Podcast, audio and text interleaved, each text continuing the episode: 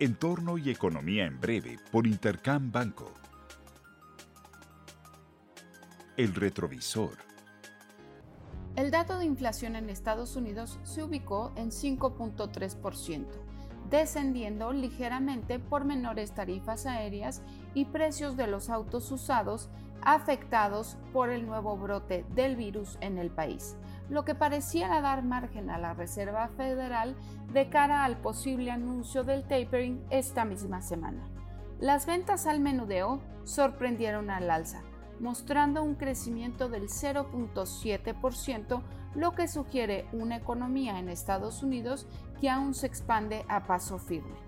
Caso contrario el de China, cuyos indicadores apuntan a una fuerte desaceleración durante el mes de agosto, con datos de ventas al menudeo creciendo en apenas 2.5%, desilusionando a los analistas más conservadores.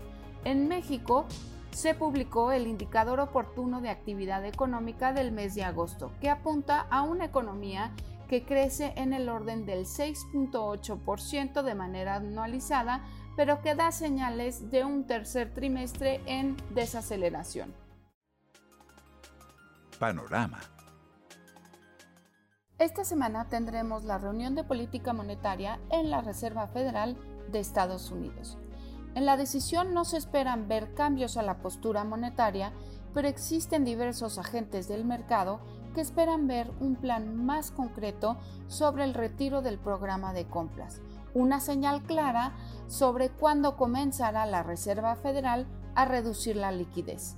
Adicionalmente, publicará nuevos estimados macroeconómicos de crecimiento, inflación, desempleo y tasas de interés, algo de suma importancia para los mercados, pues en ellos quedan implícitos los planes de normalización monetaria por parte del Banco Central. En Europa y en Estados Unidos se publicarán los PMIs oportunos del mes de septiembre, en los que se espera ver que continúen señalando una desaceleración moderada en el caso de Estados Unidos y estabilización para Europa, mientras que en México se darán a conocer las cifras de inflación para la primera quincena de septiembre, con expectativas de ver una muy ligera desaceleración de los precios a tasa anual.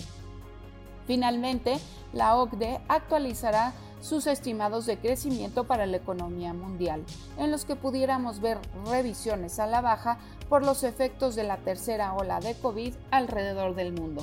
Les deseo una muy buena semana. Yo soy Alejandra Marcos.